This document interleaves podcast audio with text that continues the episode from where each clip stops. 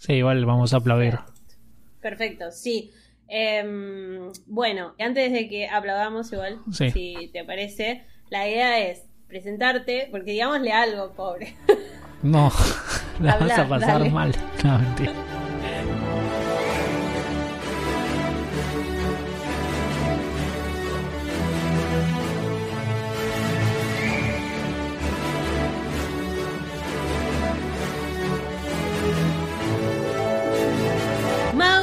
Brujas, muggles y squibs, bienvenidos a un nuevo episodio de Podcast 9 y 3 cuartos. Soy Ellis Black, estoy con Pato Tarantino del otro lado, ¿estás por ahí? Hola Eli, ¿cómo va? Todo muy bien, estoy muy emocionada porque hoy no es un episodio cualquiera de Podcast 9 y 3 cuartos.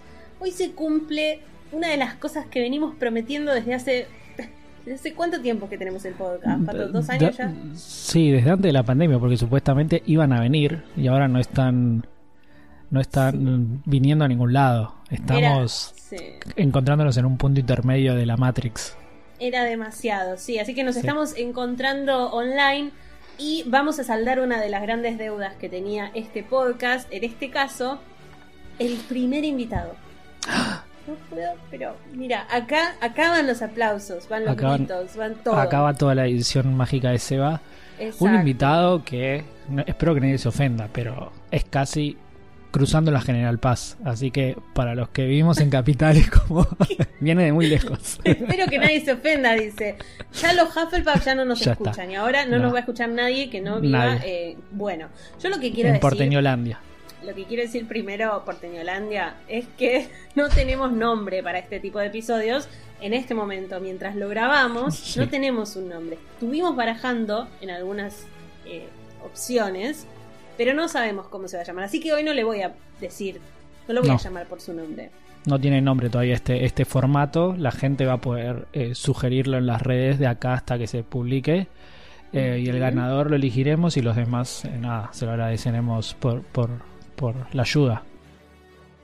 El invitado puede sugerir eh, un nombre si se le ocurre. Eh, la idea invitado es que esté dentro del canon o tenga algún guiño al mundo de Harry, ¿no? Y no, Sí. y no a tu especialidad que ahora la gente se va a enterar.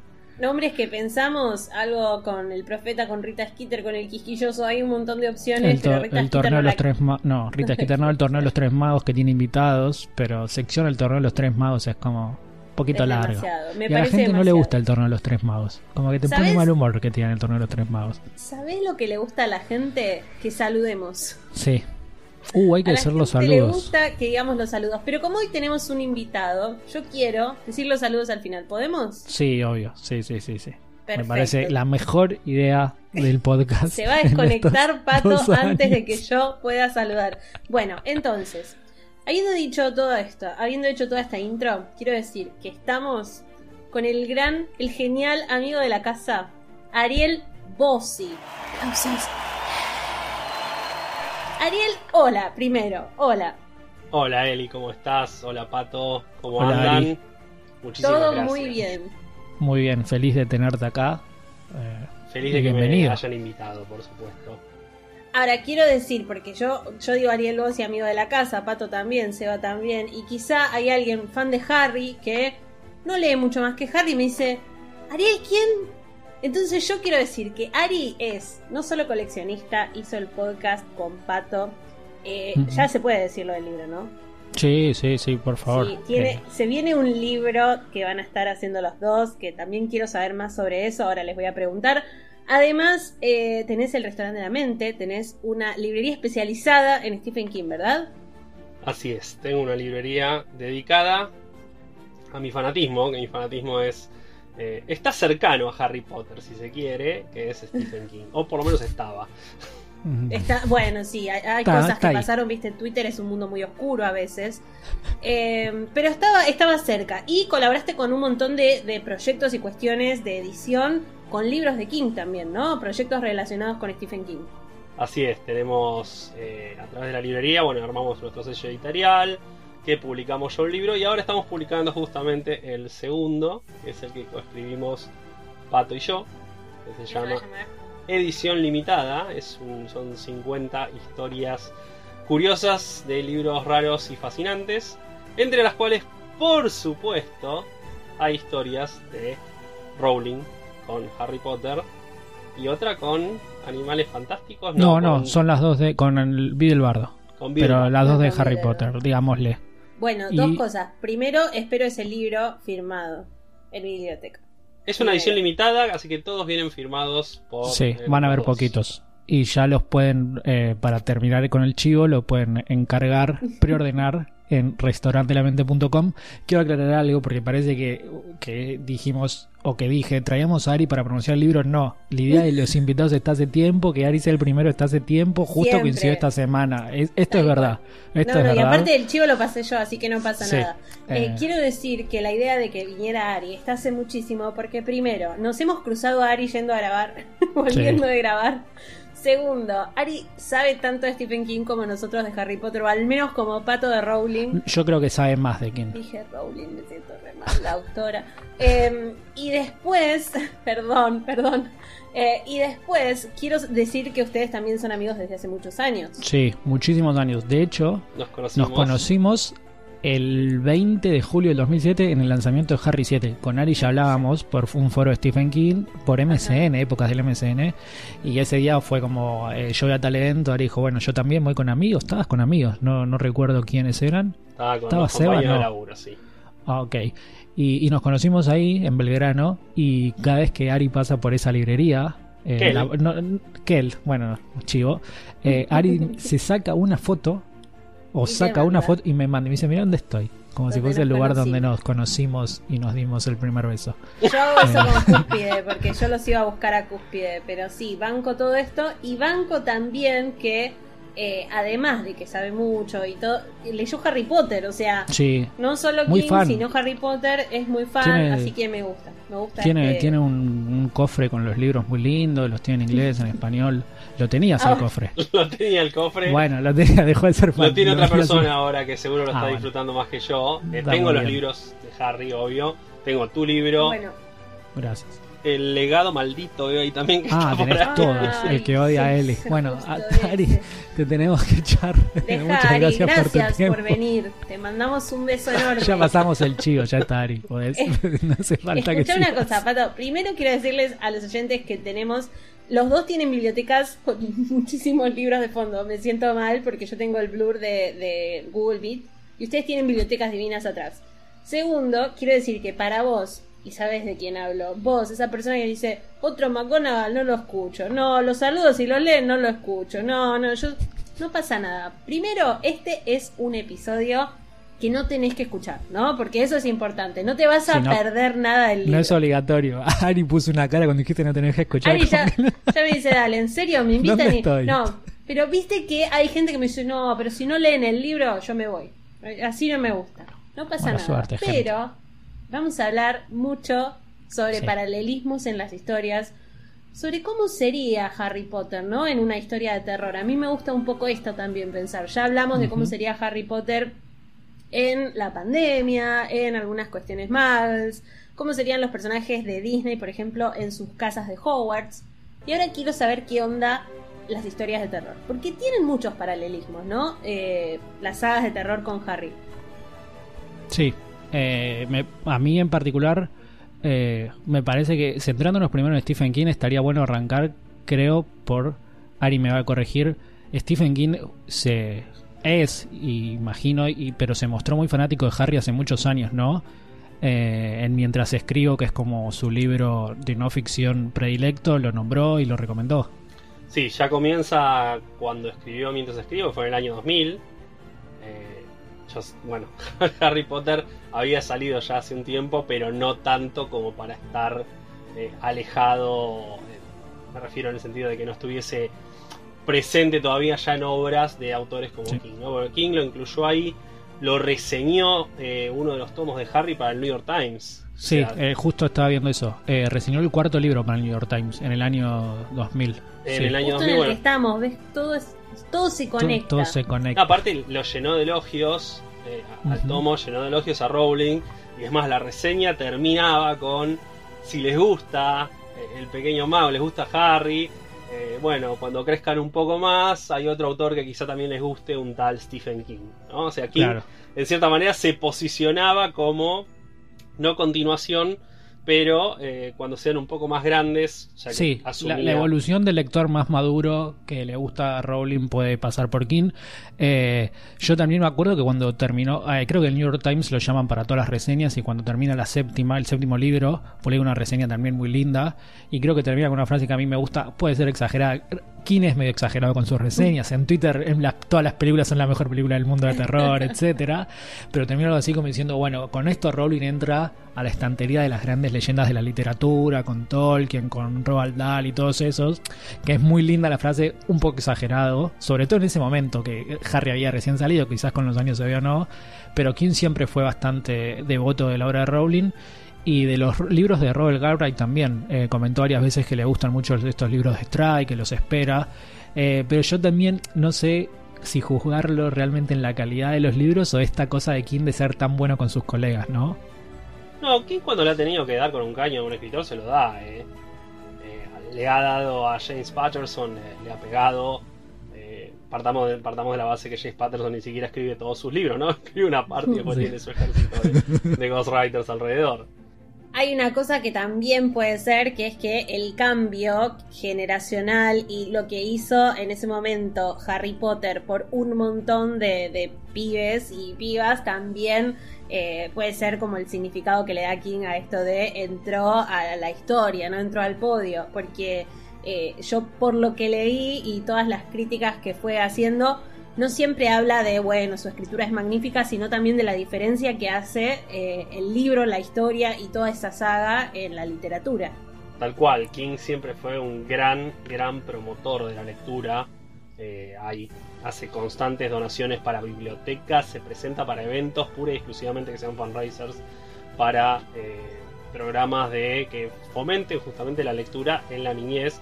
Sin contar que también ha dado algún que otra, alguna que otra charla en escuelas algún que otro curso. Ha participado de libros para eh, jóvenes autores. Eh, Es un, ah, es un tipo que ve como vital que lo- los chicos y las chicas lean. Y por eso también le da, le pone un- una muestra de valor tan grande a lo que hizo eh, Rowling. ¿no? La realidad Claro. es esa. Sí, eh, yo me acuerdo que a Rowling, como bien decía Eli, eh, le ensalza esto de, lo que generó Harry, pero a su vez recuerdo que le criticó, o, o no sé si lo criticó, pero en las críticas está mencionado, la historia es muy buena a pesar de que use tantos adverbios, que quien los odia y todo eso, como que le tiró ahí, no sé si un palito, pero no se la dejó pasar. eh, y es eso que decía Eli, la escritura de Rowling no, no es wow, pero está bien construido el mundo y eso, y eso genera muchas lecturas y es también lo que King le festeja. Tal cual. Sí, sí, tal cual. A ver, eh, siempre tuvo buenas palabras para hablar de ella. Cuando fue el tema del seudónimo también, eh, King salió a defenderla. Yo me acuerdo por Twitter como diciendo, che, eh, no es justo que no pueda tener su seudónimo tranquilo oculto, si quiere. Claro. ¿no? O sea, ¿A quién? ¿A quién le había pasado algo parecido? Si lo querés contar realidad, bueno, brevemente. King, King- King se tiró un tiro en el pie. La realidad es esa. O sea, está todo bien que la gente se puso a investigar. Pero a ver, cuando King se descubre el, que Richard Bachman era en realidad un seudónimo suyo, él ya tenía cuatro, cuatro libros publicados bajo el seudónimo de Richard Bachman y uno había lo- tres lo habían registrado su agente, con lo cual no pasaba nada porque el agente representa a varios autores. Pero Sí. el cuarto estaba registrado su nombre, o sea, alcanzaba como que cualquiera vaya a la biblioteca del Congreso de Estados. Unidos, buscase Sí. el título y lo iba a encontrar. Sí, no en épocas de internet eso hubiese saltado al día siguiente. Al año, el, el año, el Maleficio es el último libro que sale antes de que se sepa. Es un libro recontra King. O sea, las reseñas ya, la gente lo agarraba y dice, bueno, si esto no lo, estoy- si esto lo escribió Stephen King, yo nunca leí a Stephen King en mi vida, era una cosa así. Y encima, el Pistola, varios meses antes, en el 1983, había dado una entrevista a una revista, donde una de las preguntas diciendo, ¿y qué estás haciendo ahora? Ahora estoy escribiendo un libro sobre este tipo que eh, lo toca a alguien y le da una maldición gitana y de golpe va y cambia de tema. Papi, acabas de develar Claro. el último Sí, libro de Richard. Bachman. Se regaló. King se regaló en ese O sentido. sea, pero, te regalaste solo. pero el punto el que es que él cree que los autores tienen como el derecho a la privacidad del seudónimo, por decirlo de cierta manera. Igual Sí. mal no le fue porque le quedó contento de que pudo leer algunos Obviamente. libros que quizá no se hubiese enterado en su vida, que era que nada de... A ver, Sí. ¿cuán- ¿qué chances hay de que Robert Galbraith, si no hubiese sido... eh, si No, se hubiese revelado esto, alguien lo hubiese leído más de No, no. un porcentaje mínimo. No, había vendido pocos libros. De hecho, había libros firmados a la venta, tipo a precio de tapa, cuando se develó que un- unos piolas se avivaron al toque y la compró en la primera hora, pero no, no es muy difícil para un autor nuevo en, en este en este campo de los libros de ficción si no, si no te apoya alguien grosso. Te hago la comparativa. King, el libro Maleficio, en la primera edición, antes que se confirmara que era él, había vendido 40.000 ejemplares. Lo cual es un número recontra Es un número re grande. Sí, Pero sí. ya se habían repartido copias en una feria de, li- de bi- libreros en Estados Unidos, una feria que se llama ABA. Se habían repartido copias, con lo cual un poco más conocido se había hecho. Ahora, el día que se supo King es Richard Bachman, en ese primer mes pasó de vender 40.000 a 400.000. Sí, sí, sí. Para que tengamos un pequeño Eso, eso te cambia. Eso te cambia. Yo no Eh, termino, no termino de estar de acuerdo con que el autor se enoje. Ay, no, yo quería ocultar mi seudónimo. Dale, tu cuenta bancaria y toda la gente que labura con vos. No se oculta No, nada. claro. Eh, Ari, hay, yo sé que esto con lo que ustedes hablaban y seguramente lo hablan mucho también en el libro, hay paralelismos entre los autores, entre sus ediciones y demás, pero yo quiero saber qué onda esos... Yo los voy a llamar paralelismo porque no voy a estar hablando de plagio, viste, de esta se le ocurrió la idea así, asá. ujú. Yo quiero saber qué encontrás vos o qué encontraste que te hizo leer Harry Potter, ¿no? Como fan de Stephen King y, y apasionado por esa lectura. ¿Qué encontraste en Harry Potter cuando empezaste? Mira, en realidad lo que te puedo contar es cómo fue que yo caí en Harry Potter. Porque yo entré por las películas sin querer. O sea, realmente sin querer. La primera no la vi en el cine. Eh, ató todo un furor. Encima se había estrenado. Al toque se había estrenado El Señor de los Anillos. Había como una medio pica en ese momento de. Sí. Che, el que le gustó más Harry Potter que El Señor de los Anillos. Yo sé que ustedes eran todavía dos nenes y seguro. No, pero existía, me acuerdo que existía. Disculpame, disculpame, pero a mí encima siempre me gustaron más las películas del Señor de los Anillos y acá en el podcast me han retado No, por eso, porque claro, los libros eh. de Harry son una cosa, pero las películas de los, Sí. del Señor de los Anillos son maravillosas. Y- Lo decía quiero por la contar- edad en realidad, ¿eh? Porque quiero contar una son dos niños al lado mío y digo, cuando se estrenaron, nada, quizás estaban en. No, pero estaba la pica, encima fue muy cercano. Creo que Harry se estrena en noviembre y El Señor de los Anillos en el 1 de enero o algo así. No, se estrenó, postergó ¿no? por la crisis y se terminó estrenando el tren- 30 o 31 de enero, me acuerdo. Por, por esa Ok, fecha. sido. Eh, quería contar una pavada que mi hermano, que es cero películas, cero todo esto, siempre me carga y me dice: El Señor de los Anillos, las películas son mejores. Y no había ninguna, No tipo, mi hermano, no- claro. no- pero es, para él es la pica, ¿no? Como que Harry compite con El Señor de los Anillos y me carga con eso y a mí me chupa un huevo. Pero bueno, eh, pa- para el que no sabe es como la pica, ¿no? Más adelante, más adelante estuvo El Señor de los Anillos, además del Señor de los Anillos, estuvo Crepúsculo, porque después También. agarró a la generación muy fan de Crepúsculo y ahí estaban todos a full de, no, ¿te gusta Harry Potter o te gusta Crepúsculo? No tenían nada que ver. No, no, no. O Pero sea, bueno, venían de nada. libros, ¿no? Es como que había no había tantas sagas en Es las el películas como en los en libros. boludez. Sí, Y tenían un hombre lobo, era como compartían un hombre lobo cada uno. Claro, y un actor después. Mirá, bueno, Eh. la cosa que yo estaba en grupos. A ver, Harry Potter, como te digo, no había visto la primera con todo el furor, no había ido al cine. Después un amigo me prestó un VHS para que se pongan temporalmente. Y la vi y dije, no, esto no es para mí. O sea, lo vi y me pareció una huevada. Que yo, yo digo, seguramente de chico me hubiese gustado, pero yo ya tenía 20 más de 20 años. Eh, me sumo en ese momento a un Yahoo Group, que era, era la red social de, de fans de ese momento, si se quiere, eh, de King, y hacemos al tiempo una juntada, y justo había salido, hacía nada, el quinto libro de Harry Potter. Ok. Año 2004, para situar en fecha. Y estaban, a ver, en la reunión, yo cuando voy a la reunión siempre hablo de cualquier cosa menos de lo que iba, menos de Stephen King, quizá, ¿no? Pero esa reunión como estaban todos hablando del tema de Harry Potter y decían, ay no, y, en el- y al término de este libro yo lloraba, yo me imagino ahora te proyecto a esa persona con tu cara, Eli. No, no. Era él en Yo realidad. Era lloraba porque se Yo murió no pude este. hablar de ese libro durante muchos meses. Claro, estaba de luto y no podía ir a reuniones de Yahoo Groups. No podía vestirme de, de otro color. Y le pregunto, digo, "Pero ¿quién se muere? Total, decímelo porque no lo voy a leer nunca el libro. No, y me lo vale. cuentan. Y digo, bueno, ok. Eh, eh, pregunta al pedo porque no me cambiaba nada la Claro, vida. no te cambiaba Yo nada. creo que salí de ahí, llegué a la esquina y me olvidé ya. Bueno, bien. Pero a las como dos, tres semanas me junté con un grupo de amigos, ¿no? Eh, que también les gustaba mucho King, de hecho eh, estaban en el mismo grupo de King, todo, a comer un- una cerveza, a tomar una cerveza con una pizza. Y el flaco, en la casa, en la casa donde nos juntamos de él, tenía los de Harry Potter. Y digo, ah, vos también tenés esto, che. Y me dice, no seas prejuicioso, me dice, y léetelos porque están buenísimos, dice. El primero y el segundo son bastante infantiles, pero dales Ujú. dales cabida. A partir del tercero se pone bueno, el cuarto se pone muy pero muy bueno y el quinto es excelente. Y le digo, bueno, yo los leo si me los prestás. Me Claro, dijo, está bien. Acá los tenés. Me enchufó los cinco libros. Yo me, me fui a casa con los cinco libros, todo eso, y en ese momento laburaba en una óptico, revelando fotos. Estaba en una punta del local donde no me veía nadie, todo, y tocando una maquinita, acomodando el, el color, el, el contraste y demás, y mandando la foto, quizás una forma un poco no tan tradicional, pero no moderna, no era cuatro clics. La cosa que mientras vos revelás tarda mucho el proceso. En ese momento tardaba, entre que vos delabas la foto y la foto salía, tardaba como 5 o 6 minutos. Así que yo agarraba y me empecé a plantar con los libros ahí.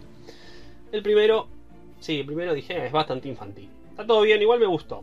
El segundo me gustó más. El tercero no lo pude soltar. Y sí, viste, cuando vos lo Es conoces, así. cuando vos conoces a esa persona te cambia, te cambian los libros. Es como. no estaba pensando en esa persona, pero no importa. pero no, y el cuarto, que es mi preferido. El cuarto es el libro más lateral, si se quiere, es el, el- el más diferente. Que yo, por lo menos a mi, a mi manera de ver, eh, interpreto que el cuarto y el séptimo son los que se salen un poco de la estructura que yo Sí. venía craneando. Y nada, el cuarto fue una me duró un día, dos días, no me acuerdo. En ese momento podía leer un montón, tenía un montón de tiempo libre. Eh, ni que hablar ahí revelando fotos, era 10 Pero- páginas, una foto. Perdón, Claro. ¿te, te pasó en algún momento de leer esos libros? Bueno, justamente vos dijiste que el 3 te voló la cabeza, fue con el que te enganchaste. ¿Te pasó de decir, este es Pennywise? ¿No? En algún momento, como alguna cuestión así de decir, porque- un momento. Con el Bogart. Sí, vamos a la, a la gente que quizás no sepa de King, aunque esto es parte de la película más famosa de King, ¿no? It o Carrie, no sé, están mano a mano, supongamos. No, Ahora It. últimamente It. De las historias Eh, creo que It, sí. Sí, eh, el Bogart, bueno, lo- no lo voy a introducir, ya lo conocen los, los que están escuchando esto, está en, en, en It, la, la pel- el libro, película famosa de King, está Pennywise o It o eso, que tiene un- una característica similar, Ari ahora lo va a explicar mejor, él conoce mejor eso, eh, pero es muy parecido, o para los que quieran, o los que ya estén pensando en eso, It publicó esto en 1985. Rowling todavía, no sé, no, no usaba lapicera. ah, Exagerando, no, pero eh, casi eh, 12 años antes que Harry 1, eh, 14 antes que Harry 3. O sea, no, si, si alguien se copió es Rowling de Kim, pero bueno, ahora iba a contar más. Y a mí me parece igual que es un ser más quizás eh, Más antiguo, mitológico, sí, no, sé sí, si, sí, no sé si mitológico, pero es una idea tampoco descabellada, ¿no? Que quizás haya usado varias veces. Yo primero parto de la base que creo que eh, la originalidad quizás no es un fuerte de King. No es un fuerte de King, si vos lo pensás. Y King, de hecho, no, no solo a ver, no es una cosa que a reconocer, sino es una cosa que él. eh, Él toma, él toma de referencia, siempre, toma de punto de partida, quizás una simple noción de algo que ya existe. Eh, Claro. Salem Slot, El misterio de Salem Slot, que es una novela de vampiros, la segunda novela de King que se publica. eh, él toma de punto de partida. eh, el punto de partida es una idea que es: ¿qué hubiese pasado si Drácula, en lugar de la Londres victoriana, aparece en estos pueblos o ciudades chicas de estos típicos de Estados Unidos de los 70? Lo tenés Claro. en la esquina de tu casa. Bueno, yo como estoy de este lado de la General Paz me puedo identificar mejor que ustedes sobre lo que es el pueblo chiquito de Estados Unidos, ¿no?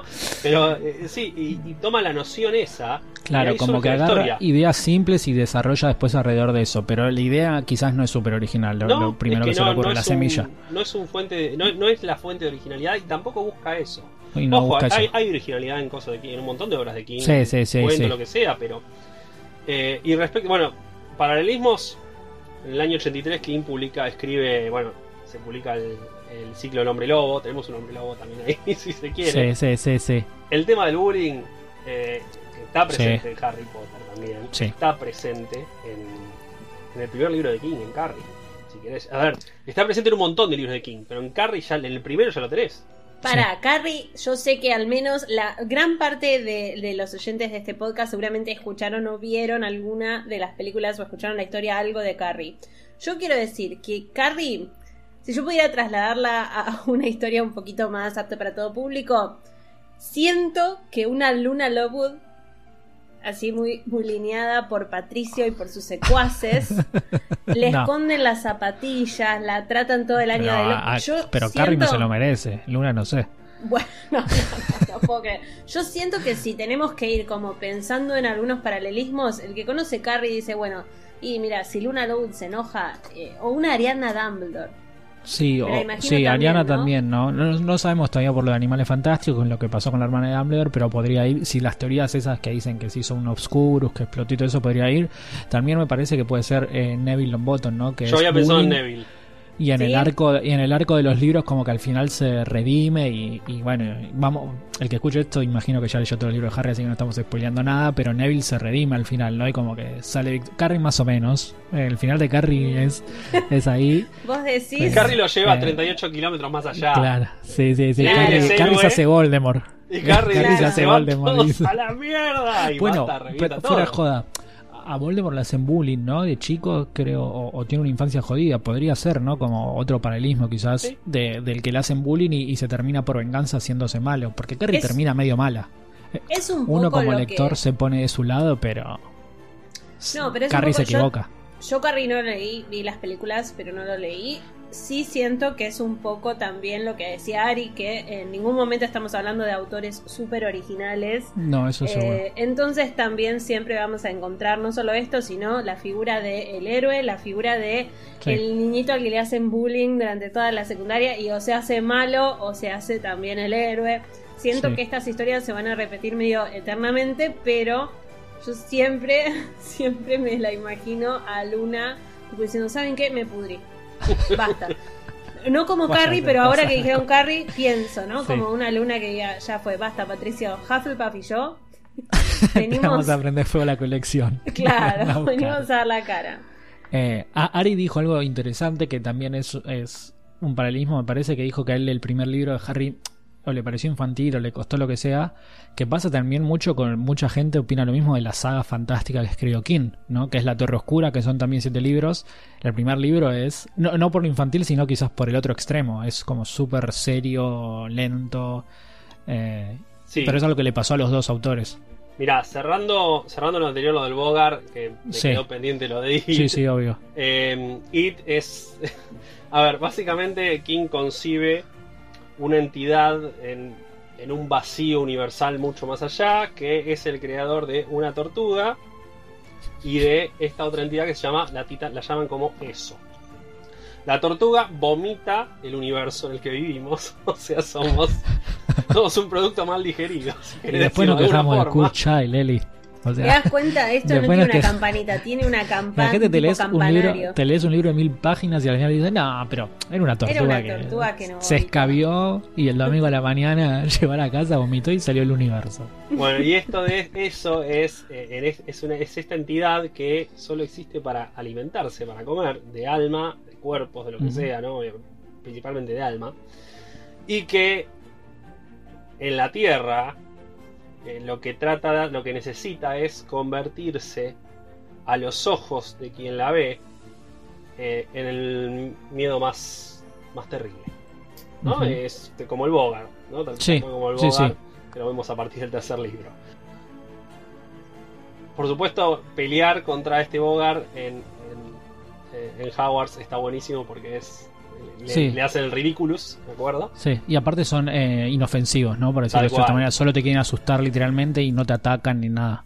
Y en el libro de King se tienen que enfrentar eh, con el ritual de Chud, que el ritual de Chud es, es como un enfrentamiento mental en donde las mentes se muerden la lengua del otro y se tienen que contar chistes y adivinanzas hasta que eh, el primero se ríe. Si es el humano, esta entidad le morfa eh, el alma y el cuerpo.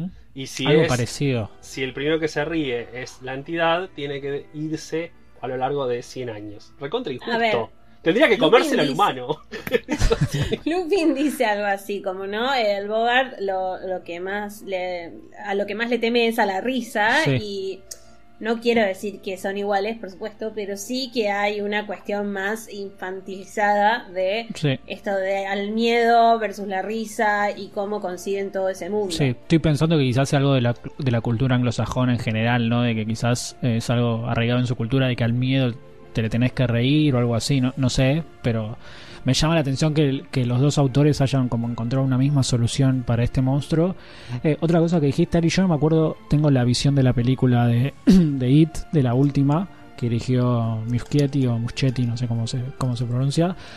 Pero la parte de cuando It, esto que decías que le come el alma, tiene un, quizás a nivel efectos especiales, no recuerdo el libro, algo parecido a lo que hace el Dementor cuando se come el alma de, de Sirius Black o cuando se la chupa, ¿no? Que es como una luz que, y todo eso y juegan con eso. No, no me acuerdo si en el libro se describe algo parecido, pero como que le captura el alma a través de la boca también, que es otra cosa que hacen los Dementores, que no son los Bogarts, pero se juega con la idea de te saco el alma a través de un beso o algo por el estilo, que es otro paralelismo que podríamos encontrar. Lo encontramos en un montón de obras, en realidad, el tema de- del alma por la boca, ¿no? Si se quiere.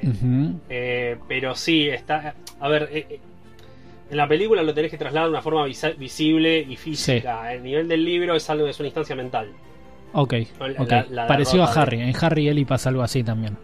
Y, y bueno, sí, ese es un paralelismo bastante fuerte. Yo igual el que, el que veo, es más, se los voy a decir, A parece ver. algo bastante sonso, pero el principal paralelismo en realidad tiene que ver con toda la obra, casi toda la obra de Stephen King. Que King siempre dice que él es concibe personajes ordinarios enfrentándose a situaciones extraordinarias. Y está bien, Harry no es un personaje ordinario, si querés. Pero es un Pero como te lo ves, vos lo vas viendo en el libro, es un Es personaje. un sí, es un niño más. Sí, Quiere ser, es como que en cierta manera quiere ser ordinario. sí, sí. sí. Es, es como Sí, sí. el- la búsqueda, su búsqueda es lo de ordinario. Que es un poco los personajes, por los nenes po- con poderes de Stephen King. O sea. Carrie, Sí. Carrie, que tiene telequinesis, ella solo quiere nada, pasarla al secundario bien, pobre. Sí. Bienvenida al mundo. Sí, sí, sí, sí. Bueno, de hecho, eso se ve literal en Harry 1 cuando él ve el espejo de, de Erised o de Odysseus, su mayor deseo es estar con sus padres normal y con su familia, tipo, y, Ron quiere ser campeón, pero él, él busca algo mucho más, eh, una vida normal, literalmente, es una vida normal. Él quiere tener una vida, or- por lo menos, a ver, la impresión que me había dado a mí era una vida ordinaria. Sí. Una vida común sí, y sí. corriente, con sus amigos, con lo suyo, eh, con su familia, por supuesto. Ajá. Y es lo que, a ver, a King el punto de partida de la gran mayoría de sus obras es justamente ese, es el personaje ordinario enfrentado a una situación extraordinaria. Harry, que quiere ser ordinario, no es ordinario, pero... A ver... Hay muchos de los libros también, vos te das cuenta, tiene su cuota de suerte siempre que termina Sí, zafando. sí, sí, sí, eso lo Él se da cuenta, él dice, al final yo sapo por suerte, básicamente lo dice Sí. en todos los libros. Sin contar la amistad que, por supuesto, para King está presente en un montón de sus libros y es uno de los casos más fuertes que tienen los libros de Stephen King. Y acá, sin duda, también. Eh, pero bueno, básicamente es, eh, eh, Harry tiene suerte. Y él dice, che, bueno, me van saliendo las cosas como quiero. Y se tiene que enfrentar a esto extraordinario que no le hace ningún chiste. Y es algo paralelo, es algo similar en, en los libros de Stephen King. Y todo esto sin adentrarnos en los guiños que de esos ya hay. De hecho, King no solo menciona a. Rowling en Sí. las escribo, sino que metió cosas de Harry Potter en los libros de la, de la saga de la Torre Oscura que trajo Bardo entre los fans de la Torre Oscura. Ya llegaremos en todo caso. Metió hasta eso. una pelota de Quidditch, ¿no? Lo, ¿Puede lo podemos spoilear, Una lo podemos snitch. spoilear. Sí. Quiero, quiero saber. Lo, lo spoileamos, Ari. Eh, Hay, hay es unas bombas. eh, hay unas granadas, ¿no? Que se, se encuentran como una caja de granadas que vuelan. Sí. que dice, y la caja dice eh, granadas Snitch creadas por Harry Potter, ¿no? Modelo, Harry o algo Potter. así, modelo Harry ¿En Potter. Es- sí, sí, es literal, o sea, no es un, no es un niño. Ah, no, no es un Es guiño, tipo, es, como un- cuando estás viendo una película de Marvel y, y te aparece otro actor disfrazado del otro personaje. Es tipo. Claro, sí. A, a mí me pareció, cuando lo leí, un poco burdo, pero, pero en el contexto de los últimos libros de La Torre Oscura, que son, no quiero decir bizarros, pero Ari quizá lo describa mejor, eh, pasa, ¿no? Como que no, no queda tan fuera de lugar. Hay que tener en A cuenta. Perdón, sigue. Sí, sigue. señora. No, no, decime. No, decime. no, no. Eh, Bueno, eh, hay, hay que tener en cuenta que, Ari, contanos.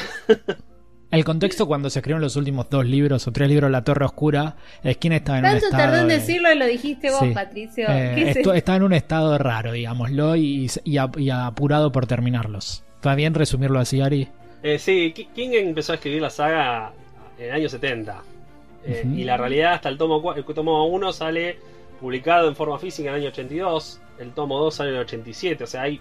Y aparte, King, estamos hablando de un tipo que escribe, ah, publica libros todos los años. No, no es, no es un tipo que, que publica uno cada 5 años. En el medio salieron 20 libros, entre tomo y tomo. Claro. El 3 en el año 91, el 4 en el año 97, y King está ahí. El 4, a ver, 1, 12, 3 y 4. El 1 tiene una voz muy rara. Lo, lo mencionaba hace un rato, es, una, es un libro como susurrado, no es un libro típico de King, es un libro más escrito como de una forma Tolkien. más pretenciosa. A mí me encanta, pero es, es un libro más pretencioso que el resto. Por eso Sí. King lo reescribió y lo giornó un poco cuando lo revisó para la, publicación de los últimos volúmenes. Los primeros cuatro son increíbles.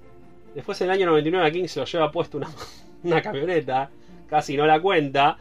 Primer evento de firmas post esto, se le acercan dos flacos y dice, cuando escuchamos el accidente lo primero que pensamos, uh, ahí cayó la torre oscura. Y King dijo, bueno, me voy a poner las pilas y voy a escribir los tres tomos de corrido porque no quiero morirme antes de terminarla, ¿no? El tema es que King, con el accidente, King es un, es un adicto, o sea, fue alcohólico, eh, se recuperó, fue cocainómano, se recuperó, eh, bueno, en los 70 en la universidad se, se dio con todo. Eh, es la cosa que cuando él, eh, él queda limpio a fines de los 80, con una intervención familiar, bueno, se interna, se limpia, todo, no vuelve a tocar nada. Tiene el accidente, le duele todo. No sabe, primero no sabía si iba a salvar, salvarse, cuando se, sal- sal- se salvó no sabía si iba a volver a caminar. Eh, bueno, la- todos los miedos naturales que surgieron a partir de eso. Y le dice, el médico le dice, me, me dice, no, no soporto el dolor. Dice, tenemos una pastilla mágica para vos. De Harry Y le da eh, que recién se Claro. empezaba a comerciar. Ahora, ¿cuál es el problema de darle Vicodin a una ¿No persona que es adicta? ¿No vieron Doctor House? King en un momento era, eh, se si, se tenía que tomar uno por día, bueno, en un momento se tomaba 20 por día. Claro. Y así salió la Torre Oscura. Eh, entonces, y fuese, tardó un par de años en liberarse del Vicodin. A ver, tardó, no, no tardó un par de años, tardó un par de años en aceptar que estaba adicto de nuevo a algo, que él sabía que iba a caer adicto de eso. Eh, De hecho, lo reconoce ahora diciendo, cuando me lo dieron, dije, acá está mi nueva adicción, directamente. Eh, cuando él lo larga, bueno, queda limpio, listo, eh, quedó limpio de todo, pero durante ese periodo él siguió escribiendo y salieron un par de libros. Y La Torre Oscura empezó la escritura en esos momentos, cuando él todavía estaba dándose con Micodin. Y el problema es que cuando King está en momentos malos, no en momentos drogados a full, sino en momentos donde lo está empezando a largar y demás, o donde está pasándola mal por algo, sus obras resaltan no por lo bueno. Le Claro. pasó con Carretera Maldita, que es uno de los que publicó bajo el seudónimo de Richard Bachman, que lo escribió cuando la madre se murió. Fue lo primero que escribió cuando la madre se murió. Y es un libro terriblemente pesimista y no es muy bueno. Cazador de sueños, post accidente. es terrible. O sea, es, es- es de los peores libros de Stephen King. Y él dice: En ese, libro vos lo ves, lo lees y te das cuenta que la persona que lo escribió está drogada con algo. Te lo das cuenta y no para bien, no es eh, viendo una de las películas Sí, de sí. Jack Black. diciendo, Creativo, claro. No es cuando arranca de- dice la audiencia se está drogando y te reís. Mm. No, acá es, es- es malo. El, el libro a mí, para mí es de los peores. Y con la Torre Oscura le pasó eso. Y con los tomos 5, 6 y 7 de La Torre Oscura hay un poquito de eso. Eh, hay un poquito de, de urgencia innecesaria, porque bueno, por suerte King no se murió y sigue acá. Yo creo que se apresuró, metió ciertas cosas que te descolocan completamente. Pato la leyó Sí. la saga. Pero Sí, al final sí, del sí. día, a ver, cuando los lectores de King llegamos a lo de eh, Snitch, modelo Harry Potter, era no. Claro, no, no. a la miércoles. Pero, ah, pero eso más allá de. Porque esa crítica, y, y para terminar con eso, la Torre Oscura, no es. Eh, ¿Por qué Harry Potter? Porque mucha gente como Ari le gustaba. Es. Estás ensuciando un poco una saga metiendo cosas de otra. Es como, no sé, te metan Capitán América en Harry. Por más que a vos te guste Capitán América, Es lo sentís aparte, horrible. La, la coyuntura en general, por ejemplo, yo leo mucha novela dramática, leo mucha eh, novela romántica, y me pasa que a veces se menciona, ¿no? Como pasa en muchas series, como pasa en. Brooklyn Nine-Nine, en The Office, que mencionan Harry Potter. Y eso es una cosa, porque ya estás hablando de una novela que transcurre Sí. en, una, en un ámbito conocido. Ahora, cuando se van a otros mundos y hablan Ah. de eso o lo mencionan, ya es un poquito más raro.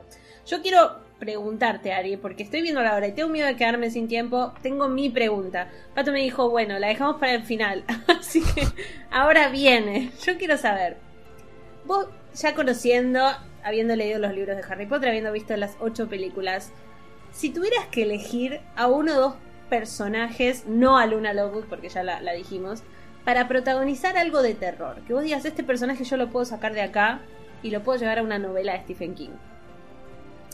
¿A quién te llevas? A Snape. Sí, Sí. totalmente. Sí, sí, sí. Podría Ya escribir está, la vale novela. Snape. Es más, Snape es un carry. También. sí, sí, sí, sí, es Oh, verdad. sí, me bueno, eh, a todos bullean en Harry al final. ¿A quién no? Al no? final, viste, no sé cómo no la vimos venir, ¡Qué Pato. colegio de mierda! Sí, No sé cómo no la Y vimos se lo venir. dirige el viejo ese hippie que pobre. Se y la verdad contento. que, a ver, todo el tema de, no de dementores, pero todo el tema de la orden de Voldemort y demás, tenés para hacer un Sí. spin-off de terror increíble. Sí. Lo de los dementores, podés hacer Yo un caso, cosas aparte donde aparecieron, hacerlo súper siniestro. Sí, bueno, Eh, sí, te metería todo lo- toda la serie, toda la gente, todos los villanos, todo el equipo de. Ambridge, Ambridge en Misery, me la imagino. sí. Dolores De Umbridge es hecho- el personaje más odioso del mundo. A ver, el quinto libro a mí me encantó, pero ese personaje es, es la típica de decís, por favor, quiero creer que esta mina al final la hace mierda, porque Sí. si me la vas a dejar Se bien es para matarte. Es, es esos personajes odiosos que ves en películas en cualquier lado Sí. y querés decir, bueno, decime que al final termina mal, ¿no? Que, que les va mal a estos. Sí, porque por son malos y encima como le diciendo, sale "No, bien. bueno, la vida, la vida no es literatura y te lo terminan que decís, eh, te quedás mal y te deja mal durante varios días. Sí. Lo que decía de los dementores, Ari, justo hoy estaba leyendo la historia de Azkaban, la historia ficticia, obviamente, ¿eh? Y, y re da mucho para que, eh, por ejemplo, no, no, no a suceder nunca, pero que Stephen King escriba ese, eso, porque cuenta que en realidad es un chabón loco que se va a una isla y, y le encanta torturar gente, tipo, cada barco que pasa cerca eh, lo captura, mete a la gente como en este edificio y los tortura. Y ahí se llena de dementores el lugar y el día que él se muere va al Ministerio de la Magia. Esta es la historia de Azkaban, ¿no? Se encuentran con los dementores y el Ministerio de la Magia dice, si deshacemos esta isla, los dementores como que nos van a cagar a palos Van a a nosotros. escaparse, claro. Dejémoselo ahí a los dementores para que se queden ahí tranquilitos y les seguimos mandando prisioneros. Y es re oscuro eso, y King me parece que podría hacer muy buenas historias, sobre todo con los personajes que escribe King, ¿no? Eh, me acuerdo de Eddie, de la Torre Oscura, esos personajes que vos decís depresivos mal, que tienen mucho con- que ver con esa historia de él que pasó con las adicciones. Ahí es perfecto, ¿no? Me parece que King tiene un lado para escribir cosas de Harry que, que vendría muy bien. Yo durante un tiempo tuve esperanzas de que hicieran una colaboración, sobre todo porque, bueno, Pato dice, si tuvimos el DeLorean, volvemos Sí. a ese, vamos a ese evento eh, que tuvieron en Nueva York, él, eh, Rowling y el otro era Irving. Irving, John Irving. Sí. Van los dos. Claro, vamos los dos de cabeza, por encima te daban Sí. el libro firmado, todo una cosa la sí. gloria. Eh, y que ellos, King mencionó que una de las primeras cosas que charló con Rowling, él quería conocerla, Sí. era que Rowling dice, viste que nunca parece que les preocupa, o sea, nos invita a todas estas cosas y nunca piensan que nosotros en realidad el tiempo que estamos, no estamos con estas cosas, estamos escribiendo. Que siempre hay una entrevista, esto, lo otro. Y nos quita tiempo para lo que quiere la gente. Como una. No, sé. No, no voy a decir como que, pero es muy poco simpática. Yo tuve esperanzas de que hicieran en algún momento una colaboración. Sí. Eh, esperanzas que se fumaron, por supuesto. Eh, sí, yo, yo, yo no porque Rowling nunca había hecho, King hizo un montón, escribió con mucha gente, Rowling nunca escribió con otra, con nadie, pero King era como el top, es el top de Estados Unidos, entonces podría. eh, el tema es que no sé si hubiese sido el mundo mágico, entonces, eh, pero a mí me gustaría ver a King escribiendo, no sé, de los dementores, me parece que, que por ese lado hay criaturas de terror que, que podrían salir bien. Obvio, obvio. Estas nuevas películas de animales fantásticos que a mí en general no me gustan, encaradas desde un lado de terror, eh, con historias tipo de King, animales que matan magos y cuestión contrario, hubiese sido, hubiese sido mucho más fantástico que, que lo que dice el título. King hizo fantasía también. Lo que pasa, eh, yo siento como que. A ver, Rowling lo evita. Y eh, lo, lo evitó en los últimos libros, está bien, porque los libros fueron creciendo. La, la edad de los lectores de Rowling también fue acompañando los libros. Y por eso los libros se vuelven cada vez un poco más, más adultos. Pero siguen teniendo un pequeño filtro, ¿no? Se- se- lógico y entendible también, si se quiere, a razones del marketing, ¿no? A razones de venta, Sí. todo lo que sea. Eh, King ese filtro lo, no- lo evitó siempre, a pesar de que suele tener cuidado, porque en los libros de King, por ejemplo, hay muy, poco- muy poco sexo. Pero muy poco sexo. Hay, Peter Straub, que es un autor que colaboró con King, dice, Stephen todavía nunca descubrió lo que es el sexo. bueno, Pero- de hecho, en los libros eh, en los que se mencionan así cuestiones sexuales de King, hay muchas cuestiones que son abusivas o que son eh, mucho más turbias que simplemente decir, bueno, es un Mm. libro y habla de sexo, ¿no? tal cual, tal cual. sí, hay, hay una escena de sexo en realidad que es como la escena de sexo de King, que De de It. It. Exactamente, que, que como que eh, de no escribir escena de sexo se fue al otro extremo. Exacto, Y bueno. la vamos ¿no? a- pero Sí. tiene otra razón, pero nunca escribe por el sexo en sí, sino que de lo de lo de alrededor. Lo que sí tiene King mucho es muchos insultos y, y mucho tema de adicciones y todo eso.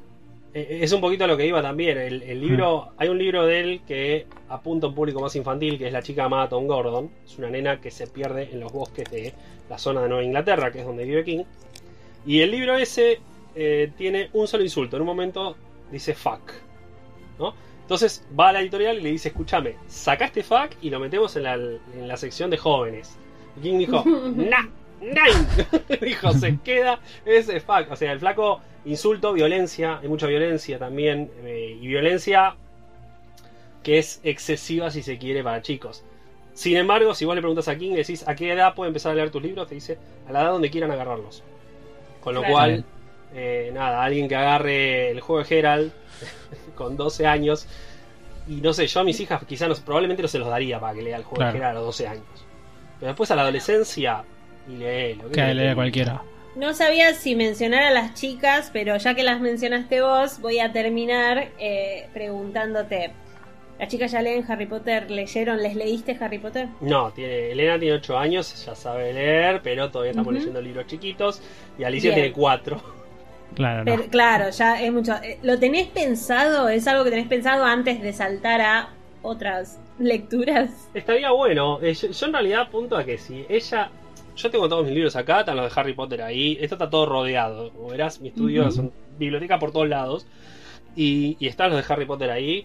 Y una de las cosas que yo fantaseo mentalmente es que mis hijas vengan en un momento, algún día, empiecen a revisar algo y digan, che, papá, quiero leer este, ¿me lo das? Si no está firmado, se lo daré. Si está firmado, ¡no!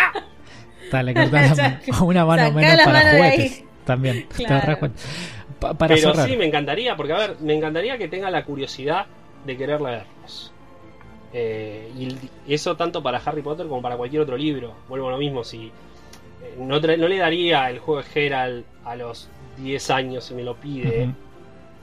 Pero la realidad también es que, a ver, hoy no es como cuando nosotros éramos chicos. Hoy con internet, a los 10 años ya Claro. vas a ver todo también.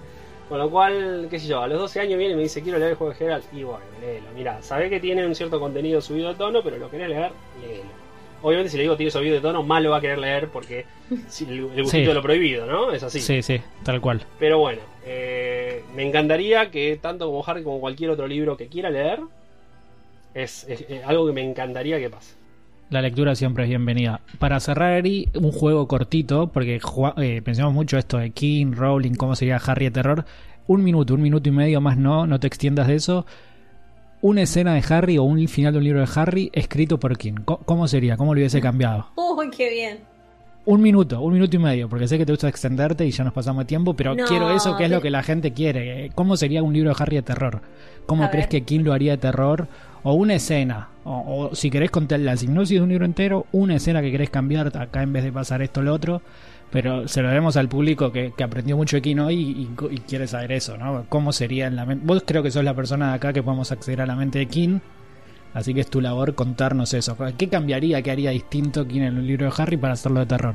Un minuto, un minuto y medio, más de eso no tenés. Agregaría, no, no recuerdo porque sé que hay escenas de esas, pero eh, sobre todo cuando las ven en- a través del coso de recuerdos, pero agregaría un flashback eh, de que cuente si se quiere, no Snape porque lo hace, pero un personaje, uno de los padres, en algún Sí. lado que cuente un flashback eh, sobre eh, los chicos, los padres de chicos, en una escena en los callejones de Diagon esto, pero con todo oscuro, to- eh, casi nadie de gente, como uno de los de Harry, viste, cuando medio como que lo mandan a otro lado, no me acuerdo qué película. Sí, el Yo tengo todos los Nocturnal, libros sí. mezclados, ¿no? Sí, sí, sí, no importa. Estamos y ahí, que nada, recuerdo que de... sea una masacre con sangre Ah. por todos lados reventándose eh, los magos y que ahí justamente quedó eh, la, un- uno de los magos con un brazo menos por un accidente de ese lugar, si se quiere. Que lo cual es algo que está mal, Claro. porque en realidad King del terror se alejó bastante. Pero nada, me cabe que, que tenga de golpe una, una escena hiper violenta y que dejó cicatrices en todo el mundo. Y Está que mal, pero no tan mal. Puede ser la escena en la que atacan a Lupin. Puede ser que Lupin en realidad no entra Claro. a Hogwarts como hombre lobo, sino que lo atacan ahí, en esa masacre. Y queda, bueno, marcado Sí. para siempre. O el final, de- el séptimo, ¿bien? Este cuando eh, todos se escapan de la. Eh, salen de la casa de la casa segura para ir para, Sí. para el otro lado y hay un par que no llegan. Detallame cómo se mueren los que no llegan. La muerte Ojo de loco y el otro. La muerte de Ojo Loco no es que se cae de la escoba. Lo agarran Claro, tres no mortífagos Sí. y lo torturaron un cachito. Detallámelo con toda la tortuga. Sí. Y Howard gusta. metería de cabeza a lugares secretos a full, pero eh, nada, bien siniestro. Che, acá mataron. No, acá no, no quedó de piedra una nena, no. Acá mataron. Se, ma- 500. se masacró un curso, un curso entero. Y lo tiene Ay, oculto no, Howard. ya- Eh, El Ahora aula, tengo que el aula dormir y de, no voy a dormir. el aula de la promoción 1978. La es 19, esa. el aula Claro. 19. Ahí está, el aula 19 que le gusta mucho a Kim. El misterio del aula 19, que hay un libro de Federico Axá que se llama El aula 19 a todo esto. Saludo para Fede también, amigo, amigo de Ari mío. Bueno, Ari, ¿dónde te podemos encontrar? Si yo entro a redes sociales y quiero saber de vos. Por lo pronto no me sigan en Twitter porque ahí soy muy político. Está, bien, no pasa nada. Digámoslo Eh. igual, la gente tiene que tener libre elección. El que No, el pispe en tu timeline y el que le gusta se queda y el que no. En Instagram, Hermoso. ariel.bossi, larga O, S, una sola S, I. Y si no, en mi librería, RDLM-King. RDLM por Restaurante de la Mente.